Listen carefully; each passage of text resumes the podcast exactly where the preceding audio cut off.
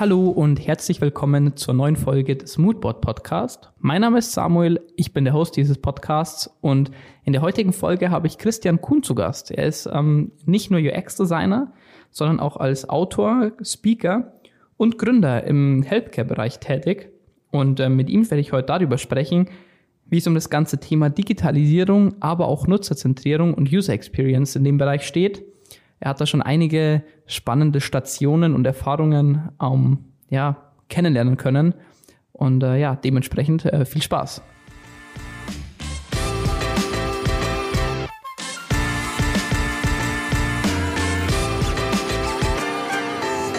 Herzlich willkommen, Christian. Ähm, es freut mich sehr, dass ich dich äh, heute äh, heut vom Mikro habe.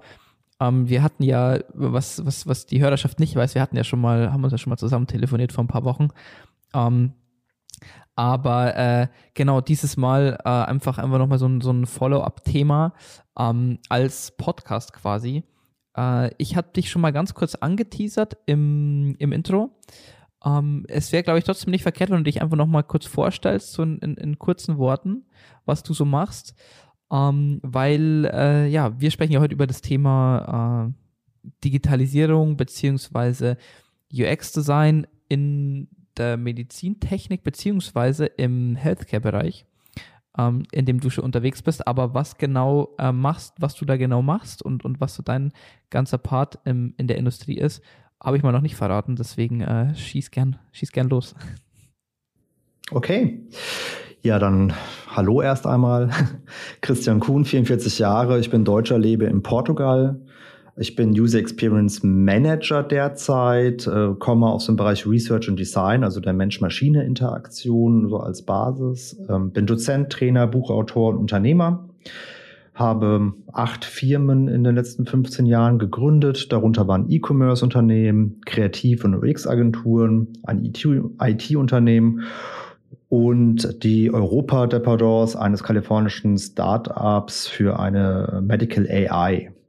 Und seit 20 Jahren frage ich mich, wie Technologie User Behavior und Erwartungen verändert. Das ist wirklich so die Leitfrage, äh, die mich antreibt. Und die, äh, der Versuch, eine Antwort darauf zu finden, hat mich dazu gebracht, unter anderem äh, mit meinen Mitarbeitern und auch Kunden, die dürfen wir auch nicht unterschlagen hier, zusammen äh, über Jahre hinweg einen einem Workshop zu entwickeln. Den haben wir dann teilweise Technologie-Rodeo oder Tech-Circle äh, genannt. Da ging es dann darum, dass man als Teilnehmer äh, exponentielle Technologien wie zum Beispiel IoT, also Internet der Dinge, 3D-Print, ähm, Virtual Reality, Argument Reality und so weiter, tatsächlich hands-on erleben kann und äh, auf Basis dessen sich das Wissen anreichern kann und dann halt im Unternehmen implementieren kann als Change-Prozess. Und dieses Konzept war so erfolgreich, dass ich das dann auch 2019 in Japan lizenzieren konnte und dort wird das derzeit vom größten Unternehmensberater äh, durchgeführt, also beziehungsweise vor der Pandemie zumindestens. Und seit 2016 habe ich meinen Fokus äh, ganz scharf auf E-Health und Digital Healthcare gelegt. Also hier nochmal so die Unterscheidung. E-Health, ähm, also das, was man so als, als Nutzer ähm, machen kann, mit Hilfe von Technologie seine Gesundheit zu überwachen und zu verändern. Ja. Und Digital Healthcare, also wirklich das Systemische, wie können äh, äh, Professional äh, Healthcare ähm, Providers, ähm, Krankenschwester, Ärzte entlastet werden oder deren Arbeitsweisen verbessert werden können durch Technologie. Ja. Und wenn man sich mit diesem Themenbereich auseinandersetzt, dann kommt man halt eben nicht mehr am BCD, also am Behavioral Change Design, ähm, kommt man nicht mehr vorbei, ja, weil es ist einfach elementar zu verstehen, dass 40 Prozent ähm, äh, des eigenen Lifestyles und des eigenen Verhaltens ähm, halt eben zur Gesundheit hinzu, äh, beitragen. Ja, also muss man halt eben sich auch mit dem Thema entsprechend ähm, fokussiert auseinandersetzen. Und derzeit äh, arbeite ich als Freelancer für MedTech und Healthcare-Unternehmen und bin in der Seeding-Phase eines neuen Startups, das sich auch mit dem Thema ähm, E-Health in Healthcare beschäftigt. Da geht es darum, dass wir Menschen mit Herzerkrankungen helfen wollen. Ja. Um, ähm, das, da, da, da äh, genau, was, da kann ich schon mal ankündigen, da wirst du ja am Ende noch mal ein bisschen was zu sagen. Um, das heißt, da haben wir schon mal den, den, den ersten Cliffhanger. Ich finde es auf jeden Fall gut, dass du deine, ähm, deine Vorstellung beginnst, äh, um uns alle neidisch zu machen mit der, mit der Aussage, äh, du, du bist Deutscher, lebst aber gerade in Portugal in der, in der Sonne. ähm, nee, ich finde es ich find's wahnsinnig spannend, ähm, weil du ja äh, nicht nur aus dem, aus dem Hands-on-Design kommst, sondern ähm, man, wie du schon gesagt hast, Buchautor, Unternehmer, auch, auch Gründer von verschiedenen Unternehmen. Du hast ja einen sehr holistischen Blick auf, auf die Welt. Ähm, im, zum einen im Technologiebereich, aber vor allem auch in der Medizintechnik und im, im Gesundheitswesen. Und ähm, das ist auch eine Branche, die super viele Leute interessiert. Also zumindest, sag ich mal, was, was ich mitbekomme, sehr viele Leute ähm, haben dann schon auch den Anspruch, vor allem wenn sie einige Jahre irgendwie schon verschiedenste Projekte gemacht haben, dass sie sagen, hey, ich möchte irgendwie was machen, ähm, was einfach irgendwie Impact hat, was irgendwie, ich, ich möchte äh, ähm, was machen, wo, wo, ich weiß, das hat irgendwie eine, eine, eine große soziale Komponente mit dabei, ähm, was man ja in der Medizintechnik hat, beziehungsweise haben kann. Jetzt wollte ich mich mal, wollte ich dich mal fragen, weil du ja meintest, ähm, ihr habt bei, bei euch in diesem, ähm, äh, in, in diesem äh, Circle, den du damit äh, angestoßen hast, quasi ähm, verschiedene Technologien, das heißt jetzt 3D-Druck oder Internet der Dinge, wie auch, äh, äh, wie auch andere Themen ähm, angesprochen was würdest du sagen, was oder wie viel Potenzial ähm, hat da das ganze Thema ähm, BCD, also Behavioral Change Design, beziehungsweise ähm, ähm UX Design ganz, ganz generell? Ist es eher ein großer Hebel, den man hat in, in der Branche oder eher nicht so? Äh, also absolut elementar. Ähm, schau mal, du kannst tolle Technologie haben, ähm, die aber für den Nutzer nicht einfach zu, zu, zu nutzen ist und dementsprechend auch wenig Mehrwert hinzufügt. Er äh, versucht sich zurückzuerinnern, früher die Videoaufnahmegeräte, die unheimlich kompliziert waren zu programmieren. Ähm, also wir, wir, reden davon, lineares Fernsehen einfach mal jetzt aufzunehmen auf einer Kassette. Ja, ähm, äh, das war schlechte UX in der Regel. Ja. Ähm, und da gibt es natürlich noch viele andere Beispiele. Ähm, Technologie per se ist ohne User Experience ähm, Design äh, schwer zugänglich. Kann sehr technisch sein. Ähm, dasselbe erleben wir ja auch zum Beispiel, na, sagen wir mal im Automotive-Bereich. Ne? Ähm, ich finde, ein altes Auto mit wenig Knöpfen ist sehr viel einfacher zu handhaben als ein hochkompliziertes Mediasystem. Und da gab es ja mal vor ein paar Jahren auch ähm, diesen Versuch mit diesem 3D-Knopf bei, ich glaube, das war bei BMW. Das hat äh, erst einmal auch viele Nutzer sehr überfordert. Ne? Also dieses äh, Multifunktion, multifunktionale Anwendung eines einzigen Knopfes. Und äh, jetzt mit Touch-Displays etc.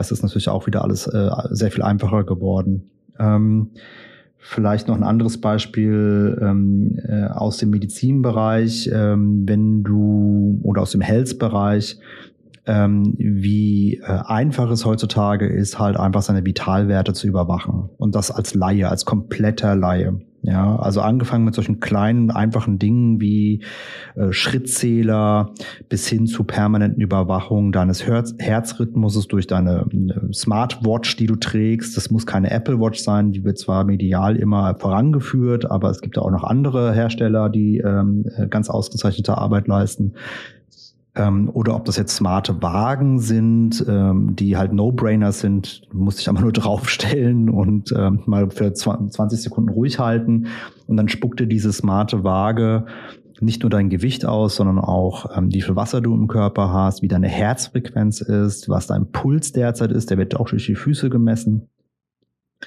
Ähm, äh, äh, und das äh, wird natürlich dann auch getrackt über, äh, über den kompletten Zeitraum, wo du diese Waage regelmäßig benutzt. Und die spuckt dir dann am Ende des Monats einen tollen Report aus äh, und kann sehr viel da schon über deinen Gesundheitszustand ähm, äh, und über dein Verhalten sagen. Ähm, die, diese Technologie, ähm, die ist jetzt so einfach zu benutzen, war sie aber nicht immer. Und dass sie jetzt so einfach zu benutzen ist, das ist ganz ähm, maßgeblich auch eben User Experience Design ähm, dass wir halt hier eben äh, einbinden, was braucht es denn, damit Technik kinderleicht intuitiv durch jung wie alt benutzbar ist. Ja, es ist ja auch, ähm, es klingt ja immer so, das ganze Thema Behavioral Change Design klingt ja immer so, als müsste man irgendwie Leute ändern. So, das ist ja immer so dieser, so Change ist ja immer erstmal so negativ konnotiert. Um, ähm, und weil du das gerade das Beispiel gebracht hast mit den smarten Wagen, um, ähm, würdest du sagen, dass, um, ähm, dass es, ist es wirklich ein Change, den man herbeiführen will im Verhalten oder ist es eher so, dass man sagt, hey, ich möchte eigentlich nur Tools an die Hand geben und sagen, hey, die jemandem die Möglichkeit geben, sehr, sehr einfach, das sage ich mal, in, in, um jetzt ganz konkret zu sagen, in, in eine gesundere Verhaltensweise oder ein gesunderes Leben irgendwie zu, äh, zu führen. Mhm. Ähm, lässt sich leider nicht so ganz einfach beantworten. Ähm, wir müssen ein bisschen weiter ausholen. Und zwar müssen wir halt eben bei dem Menschen, bei dem Nutzer anfangen. Ähm, also wenn wir über Patienten, also wir müssen erstmal unterscheiden zwischen Anwendern, das sind das erstmal per se einfach Menschen, die sind äh, an ihrer Gesundheit interessiert. Das heißt ja nicht, dass die jetzt krank sind. Ja, die haben vielleicht einfach nur ein Bedürfnis und dieses Bedürfnis kann sehr unterschiedlich sein. Das Bedürfnis kann sein, dass ich einfach nur meinen Gesundheitszustand verbessern möchte, also zum Beispiel Gewichtsabnahme oder ähm, also Optim Selbstoptimierung. Ne?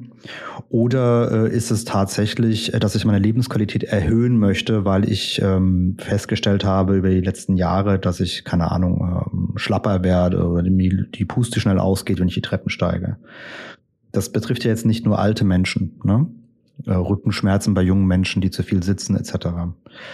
Oder ähm, reden wir über Menschen, die tatsächlich krank sind und das Bedürfnis haben, gesund zu werden. Oder, ähm, das ist die schwierigste Stufe, ähm, sich damit abfinden müssen, dass sie nie wieder gesund werden, aber ihre Lebensqualität äh, natürlich erhalten möchten oder wieder steigern möchten. Da ist ja sehr viel Spielraum. Und hier kommt ja halt wieder eben zustande, dass man muss beachten, dass ähm, Prozent deines Gesundheitszustandes ist ähm, umgebungsabhängig, also kontextual, also sprich, lebst du in der Stadt mit dreckiger Luft und äh, viel äh, Noise, äh, Laut, also äh, Lärm, oder lebst du vielleicht auf dem Land, äh, wo es schön ruhig ist und wo du viel frische Luft hast, ähm, das, das kann schon mal einen Einfluss auf deine Gesundheit haben.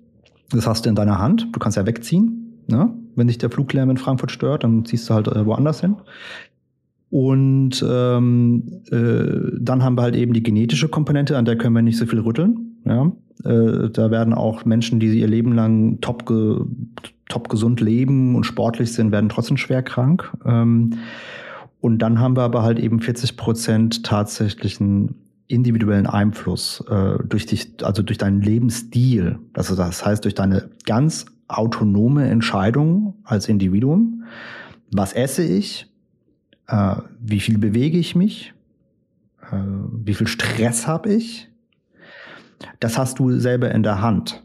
Ähm, und das hat einen enormen ähm, Effekt auf deine Lebensqualität. Als gesunder Mensch wie auch als kranker Mensch, aber halt eben ganz besonders als kranker Mensch.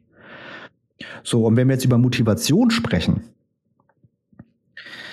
also wo, dann müssen wir halt, wie wir über Motivation sprechen, müssen wir erstmal da anfangen beim Nutzer, was sind eigentlich seine Needs, ja. was braucht er eigentlich und was sind seine Erwartungen? Mhm. Ja. Äh, okay.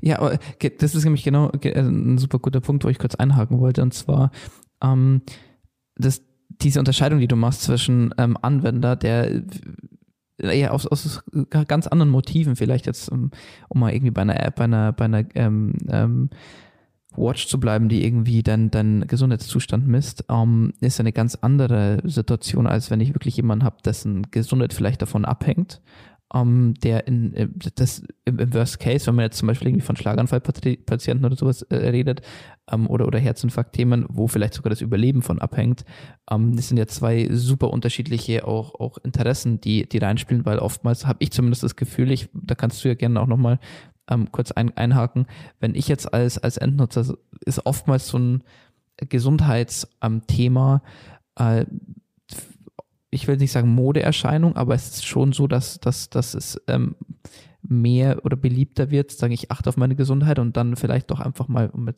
keine Ahnung, eine Apple Watch oder so, dass solche Themen ja oftmals auch einfach als Verkaufsargument ähm, genommen werden, zu sagen, okay, du kannst damit sogar dein EKG messen und so weiter und so fort. Ähm, währenddessen man ja auf der anderen Seite ähm, dann Themen hat, wo man sagt, okay, da kommt es nicht darauf an, ob das auch wirklich, ähm, sag ich mal, appealing ist jetzt für den Endnutzer, sondern es muss, also die Funktion ist ja noch, noch um einiges wichtiger ähm, als, als die Außenwirkung, die äh, so, so, ein Device oder so ein, so ein äh, Prozess dann hat. Würdest du da zustimmen oder, oder ist, ist es ähm, oder nicht? Ähm, jein. ähm,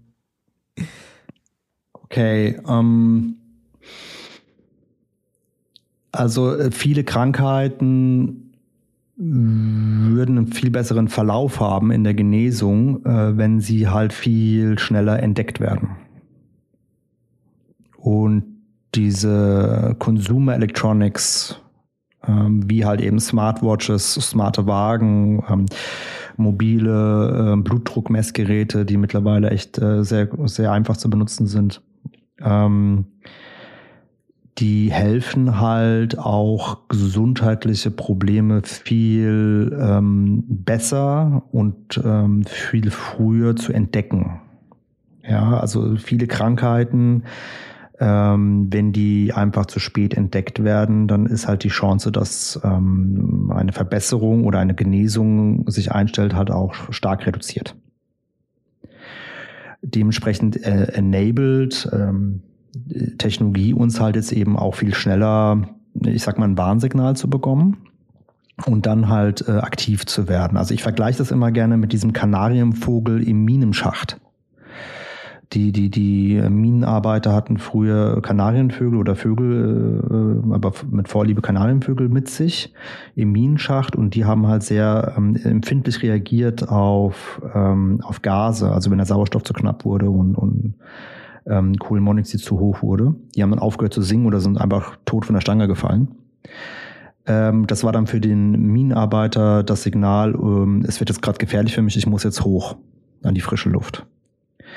Ähm, und wenn wir Technologie ähm, auch als Kanarienvogel sehen würden, der uns dabei hilft, halt rechtzeitig aus dem Schacht zu klettern. Und dieser Schacht ist halt eben unser Leben, ist äh, unser Lebensstil, äh, nicht unser Leben dann äh, funktioniert das vielleicht ganz gut als Metapher. Äh, wenn du ähm, diese ganzen Probleme, die mit dem Herzen einhergehen, äh, Vorkammerflimmern, unregelmäßige äh, Herzfrequenzen etc., wenn du die rechtzeitig entdeckst, kannst du da halt auch viel, viel schneller eingreifen und zwar in allererster Linie nicht nur medizinisch und medikamentös, sondern halt eben auch durch deinen Lebensstil. Also dich besser ernähren, mehr bewegen, weniger Stress haben äh, und dein Herz halt eben stärken. Ja. Und äh, vor allem auch Gewichtsabnahme etc. Und also nehmen wir zum Beispiel mal Diabetes. Diabetes ist ja äh, an sich die größte Seuche, die wir haben auf diesem Planeten. Diabetes Typ 2. Äh, das ist eine Lebensstilerkrankung. Die kommt durch falsche Ernährung, zu wenig Bewegung. Ähm, also Millionen von Menschen weltweit äh, äh essen sich krank bekommen Diabetes. Diabetes zerfrisst äh, deine Arterien, ähm, du kriegst Herzprobleme äh, als, als Effekt davon, ähm, deine Nieren gehen kaputt, etc. Äh, die äh, Diabetes hat zu so 40 Prozent eigentlich, also bei 40 Prozent aller Herzerkrankungen ist Diabetes äh, unter anderem die Vorerkrankung. Ja. Und das Herz ist der Motor deines Lebens. Wenn dein Herz krank ist, dann ist halt Schicht im Schacht. Ja, ähm, so.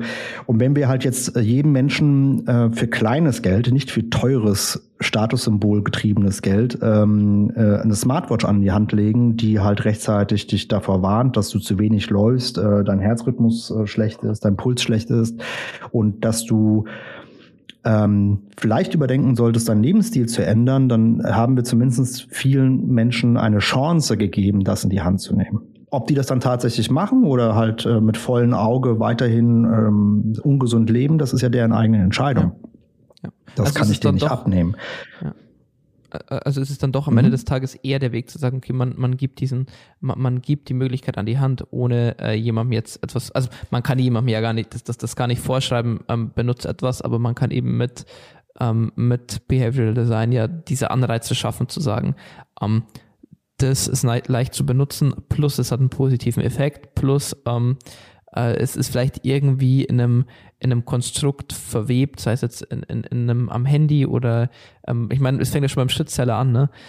Ähm, dass man sagt, okay, wo, sei es jetzt, ob es Apple oder Samsung oder wie auch immer ist, zu sagen, ähm, es, es wird ja schon so intensiviert und, und ähm, man kann sich irgendwie mit Freunden messen und sowas. Das sind ja so diese, diese ähm, Musterbeispiele an, an Gamification, die man hat, zu sagen, es wird ja, Social genau Proof. Social Proof, es wird dann so in ein, in ein Konstrukt verwebt, ähm, dass man es äh, automatisch macht, ohne dass ich mich wirklich irgendwie jemals aktiv dafür ähm, äh, äh, interessiert habe und man kauft sich ein Handy nicht, dass man Schritte zeigen kann, sondern das ist mit drauf, man bekommt dann irgendwie beim Einrichten eine Benachrichtigung und denkt sich, ah ja, ist ja gar nicht so verkehrt. Ähm, und äh, das, das, das finde ich eigentlich einen sehr spannenden Ansatz, wie du schon gesagt hast, zu sagen, man kann jemandem was nicht aufzwingen, aber eben durch diese, durch, durch Designprinzipien ähm, jemanden in, in, in den Stups in die richtige Richtung geben, wie du es das letzte Mal genannt hast.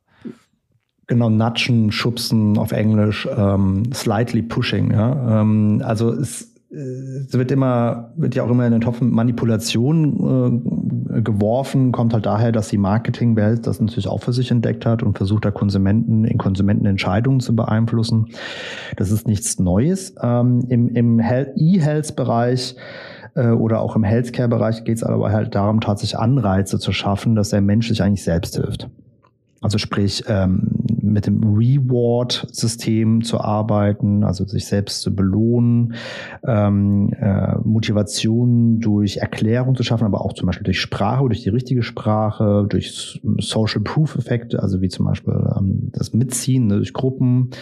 Ähm, äh, man darf halt nicht vergessen, Behavior ist eine komplexe Geschichte und Behavior hängt halt immer auch von, von drei verschiedenen Dingen ab. Das eine ist die Capability, also die, die eigentliche ähm, Möglichkeit, die du als Nutzer hast. Und da musst du dann wieder unterscheiden zwischen psychischer und psychologischer.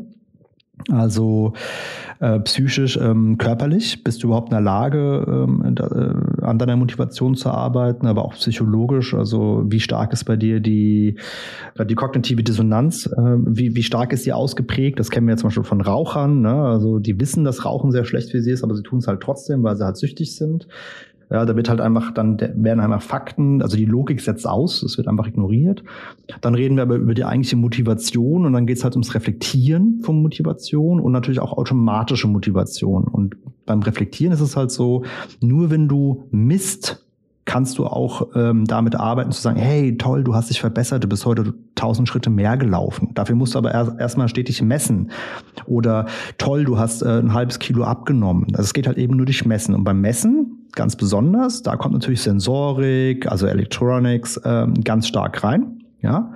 Ähm, und dann gibt's halt die automatische Motivation und da reden wir halt dann über Habits. Ist ja ein Thema, was auch gerade äh, in den letzten Jahren extrem stark geworden ist. Es gibt unglaublich viele ähm, Publikationen zu Tiny Habits, Automatic Habits, äh, Bad Habits. Äh, aber ist ja, aber das ist halt eben eine Gewohnheit ähm, auf, ähm, auf ähm, äh, auto, automatische Gewohnheiten sind halt unheimlich ähm, kraftvoll. Ja?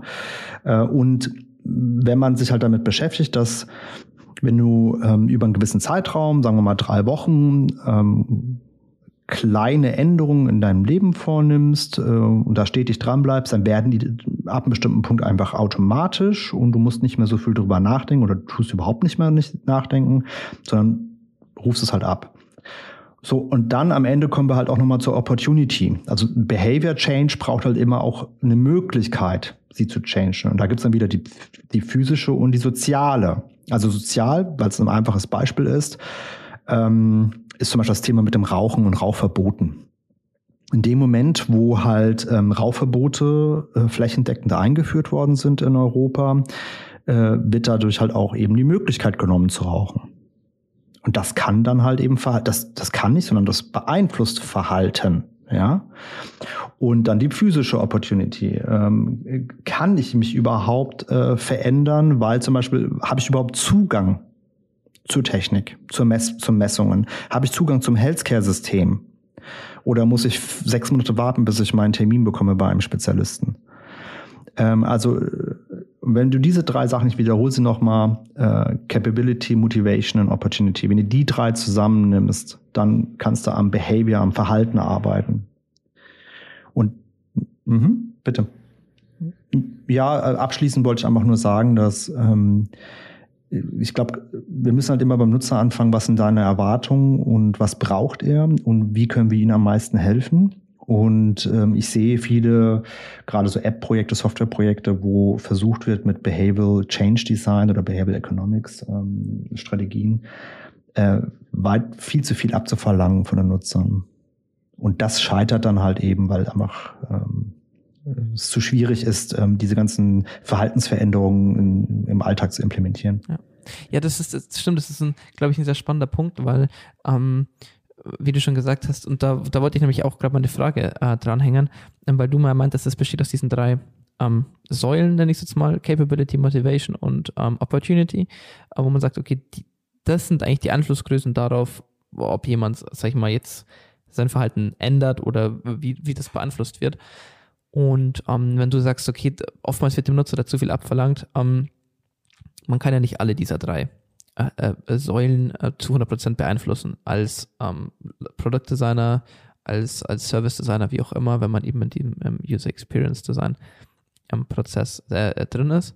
Ähm, wo würdest du sagen, bei diesen drei ähm, Punkten, wo, wo, wo würdest du den größten Hebel sehen ähm, bei der Entwicklung jetzt, sei es von einem neuen Service, von einem neuen E-Health-Produkt, äh, wie auch immer, zu sagen, okay, da kann ich eigentlich dem Nutzer oder dem Anwender das größtmöglich ähm, was Gutes tun, indem ich sein Verhalten in eine positive Richtung versuche zu lenken, ohne ihn zu überfordern.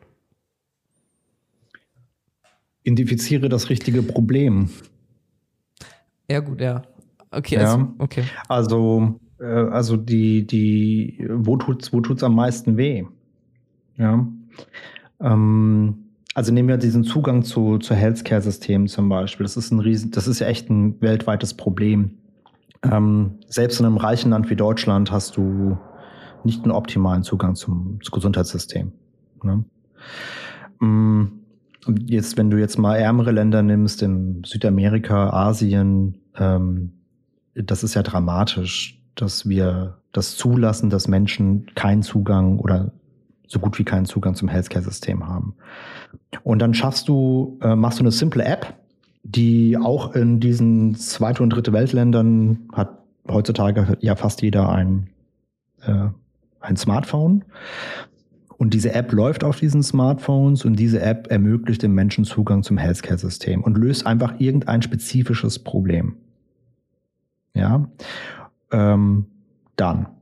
Also ob das jetzt ähm, Nehmen wir jetzt mal ein sehr sophisticated Beispiel. Das wäre jetzt, Google hat doch jetzt auch Einblick gegeben, also Sneak Preview gegeben in seine, seine Dermatologen-App. Ja, das ist nicht die erste App da draußen, die das kann. Das heißt, ich habe eine App auf meinem Handy, äh, mache ein Foto von meiner Haut und eine AI und äh, ein Machine Learning System dahinter aus der Cloud ähm, vergleicht dann dieses Bild von, meinem, von meiner Haut mit ähm, Tausenden oder Millionen von anderen Bildern und kann dann da aufgrund der Verklassifizierung sagen, ja, du hast da was auf deiner Haut, das könnte eine Hauterkrankung sein, wenn nicht sogar Hautkrebs. Du solltest dich an einen Hautarzt wenden. Ähm, und wenn, wenn wir jetzt an Regionen, also auch dann jetzt so geografisch, wo der Zugang zu Healthcare-Systemen einfach sehr schwierig ist, ja, und ein Großteil der Welt ist ist, äh, äh, ist aber so. Also es leben halt eben nicht alle Menschen in Städten. Ja. Ähm, äh, dann, äh, wie lange brauchst du und nimmst du eine, nimmst du eine, ähm, eine mehrtagige Reise auf dich nur, um deine Haut checken zu lassen? Und dann musst du dafür auch noch viel Geld ausgeben, was du nicht hast, etc. etc. Also es gibt unglaublich viele Hürden, dann so eine einfache Untersuchung, wie, wie eine dermatologische Untersuchung vorzunehmen. So, und jetzt hast du eine App und die kostet dich nichts. Und du fotografierst deine Haut und die, die App kann dir zumindest sagen, ob du besorgt sein solltest oder, ähm, ob, oder ob du wirklich ähm, jetzt diese Investition, also sprich Zeit, Zeit und Geld äh, machen solltest, um ähm, Klarheit zu bekommen. Ja. Ähm, und ich meine, guck mal, wie, ich habe mal in einem Projekt mitgearbeitet für, für ein kalifornisches Startup, Giant Die hatten künstliche Intelligenz gebaut, die ähm, die Fähigkeiten eines Allgemeinmediziners in der Hosentasche hat.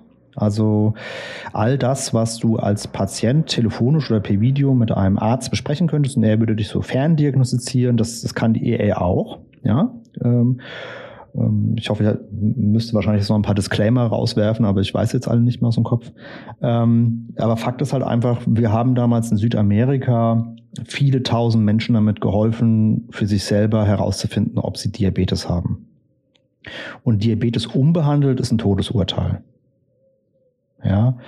Und ähm, wir haben das damals so gemacht, dass die Menschen damals mit einem Chatbot kommuniziert haben, in ihrer Muttersprache, ganz easy, ganz unkonventionell, nicht hochtrabendes Medizinersprache, sondern ähm, wie zwei Freunde, die sich unterhalten, also wirklich knuffiger Chatbot. Und der einfach Fragen stellt zum Lebensstil und zu Vitalparametern. Und am Ende, wenn halt eben das Scoring hoch genug war, also das Risiko identifiziert worden ist, ähm, haben dann diese Menschen einen kostenfreien Blutzuckertest bekommen. Die konnten dann einfach in die Apotheke gehen und sich einen kostenfreien Blutzuckertest machen. Und der Blutzuckertest gibt ja dann praktisch ähm, Klarheit über die Glukosewerte und dann kann man halt ganz klar einschränken, okay, du musst jetzt wirklich zum Diabetologen. Und du musst wissen, äh, in Südamerika äh, grasiert Diabetes Typ 2 wie eine Seuche. Und ähm, das ist so dramatisch eigentlich da drüben und wir kriegen das in Europa nicht so richtig mit. In, in, in Asien, jetzt vor allem in Indien, geht es auch gerade, also ist auch schon so schlimm und in China geht es jetzt auch gerade los, weil die Chinesen ihre Ernährung umgestellt haben, also eher so westlicher orientiert sind und dadurch halt auch ihre Gesundheit kaputt machen. Also die ähm, dieses Problem Diabetes Typ 2, das kriegen wir äh, so erstmal nicht in den Griff. Ne?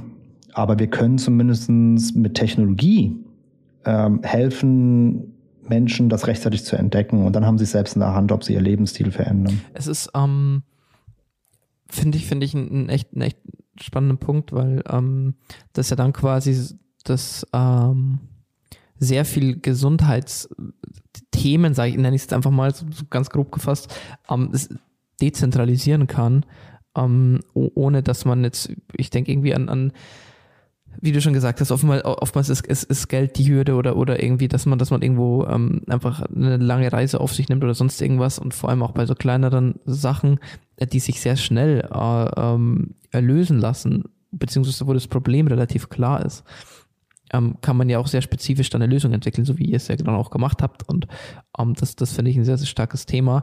Ähm, und vielleicht auch da nochmal der Punkt für, für, weil viele Leute ja immer denken, ähm, ich weiß nicht, wenn ich jetzt irgendwie in die Medizintechnik gehe, ich muss irgendwie wahnsinnig viel, äh, ähm, ich muss am besten irgendwie Usability Engineer sein oder, oder irgendwie zertifiziert sein nach bestimmten Themen. Ähm, muss man ja scheinbar nicht, um wirklich äh, einen Service oder, oder ein Thema entwickeln, zu sagen, äh, damit habe ich wirklich einen sozialen Impact. Also das, das geht auch, wenn man nicht aus der Medizintechnik kommt, wie jetzt bei euch zum Beispiel mit einem Chatbot, oder? Ja, klar. Also ich bin ja auch kein Mediziner. Ja. Ne? Ich, ich komme ja wirklich aus der Mensch-Maschine-Interaktion und das ist halt das Thema, was mich am meisten begeistert. Ne? Also Technik, Mensch, Interaktion. Ähm, da kommt und ähm, das Medizinische, das ist, das habe ich für mich halt einfach jetzt als Tätigkeitsfeld ähm, entdeckt, auch durch meine private Lebensgeschichte heraus. Ähm, meine Ex-Frau hatte Krebs, das hat mich sehr äh, mitgenommen damals als Angehöriger. Ähm, ich ich habe mich damals unglaublich hilflos gefühlt und ähm, und bin aber dann auch genauso auf dieses Thema ähm, gelenkt worden durch das Leben. Äh, wie, wie kann Technologie Menschen dabei helfen, gesund zu bleiben oder nicht krank zu werden oder schneller zu genesen? Ja. Und ähm, bei meiner Ex-Frau, bei der Julia, äh, die heute immer noch meine best, eine meiner besten Freunde ist und äh, auch gesund ist, äh, die äh, die hatte damals ihren Krebs ähm, unter anderem rechtzeitig entdeckt, weil sie selbst aktiv geworden ist. Und das war, da hat Social Media maßgeblich eine Rolle mitgehabt. Also es gab einfach da Awareness-Kampagnen über Social Media, die haben halt einfach auf Krebs hingewiesen bei Frauen. Und sie äh, hatte dann äh, eine amerikanische Talkshow-Moderatorin, die hat so ein Cancer Special gehabt und sehr emotionale äh, Clips wurden da geteilt über Facebook und Co. Und ähm, da war dann halt so eine Szene mit drin, so, hey, girls, time to time, uh, touch your breast, uh, if you feel something, go to a doctor. Und ähm, äh, die Julia hatte das gemacht und hat dann gesagt, oh ja, da ist was. Ich fühle da so einen Knoten, dann gehe ich aber zum Doktor. Und der Doktor hat äh, dann Ultraschall gemacht und gesagt, da ist nichts. Punkt. Und ähm, da das aber im Social Media sich immer wieder wiederholt, ne, durch, de, durch deinen persönlichen Verlauf etc., ähm, wurde die Awareness wieder geweckt nach wenigen Wochen und sie hat den Knoten immer noch gefühlt und ist wieder zum Doktor gegangen und der hat dann nochmal ähm, Ultraschall gemacht und hat dann festgestellt, ja, da ist da doch was. Da ist ja doch Knoten. Und das war halt ein Tumor. Und die, die, die, ähm, hätte sie selber nicht auf sich selbst vertraut und diese Signale ernst genommen und dafür gesorgt, nochmal zum Arzt zu gehen, dann hätte das halt einen ganz anderen Verlauf haben können, wenn es noch ein paar Jahre gedauert hätte, bis es entdeckt worden ist.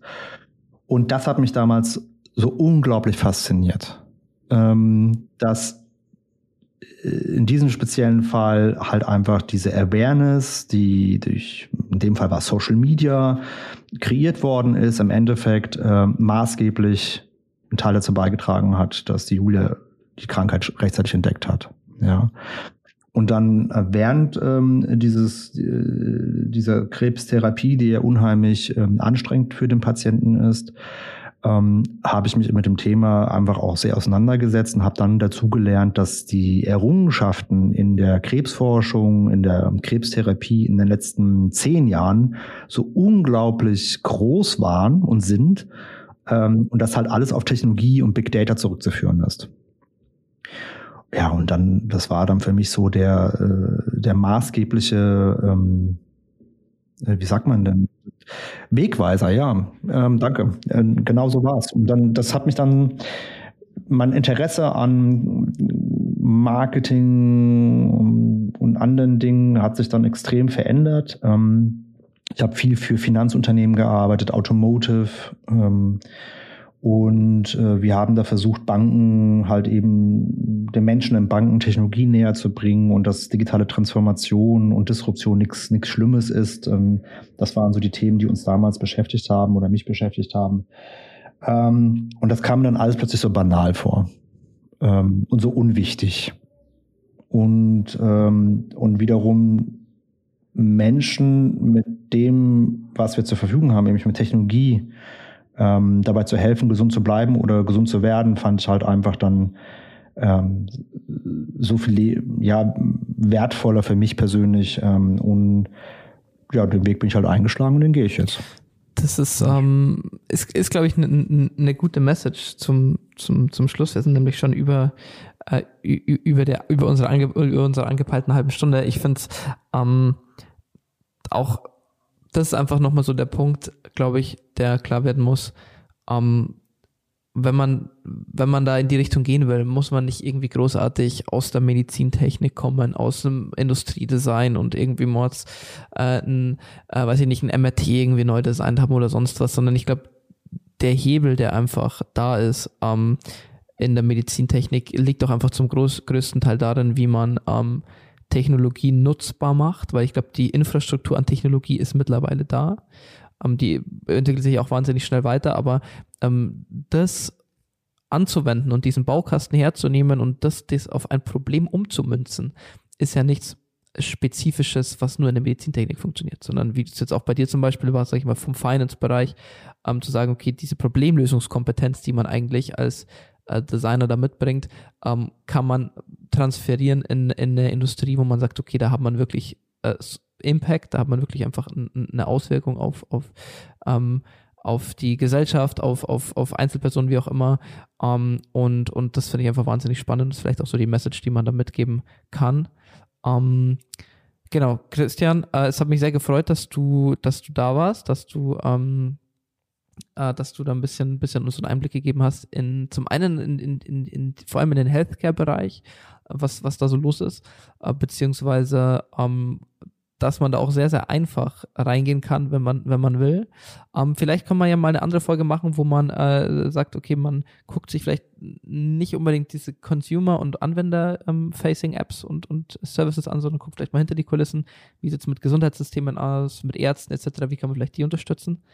Ähm, ist vielleicht auch nochmal eine andere spannende Geschichte, aber ähm, ja, gerne. Will ich, ich will gar nicht zu viel quatschen. Ähm, vielen, vielen Dank, dass du da warst, äh, Christian. Und äh, ja, bis, bis zum nächsten Mal.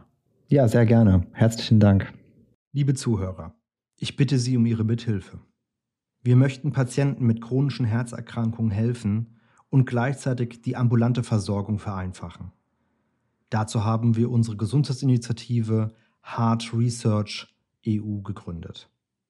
Wir haben uns vorgenommen, Menschen mit Herzerkrankungen dabei zu helfen, ihre Lebensqualität zu steigern bzw. zu erhalten.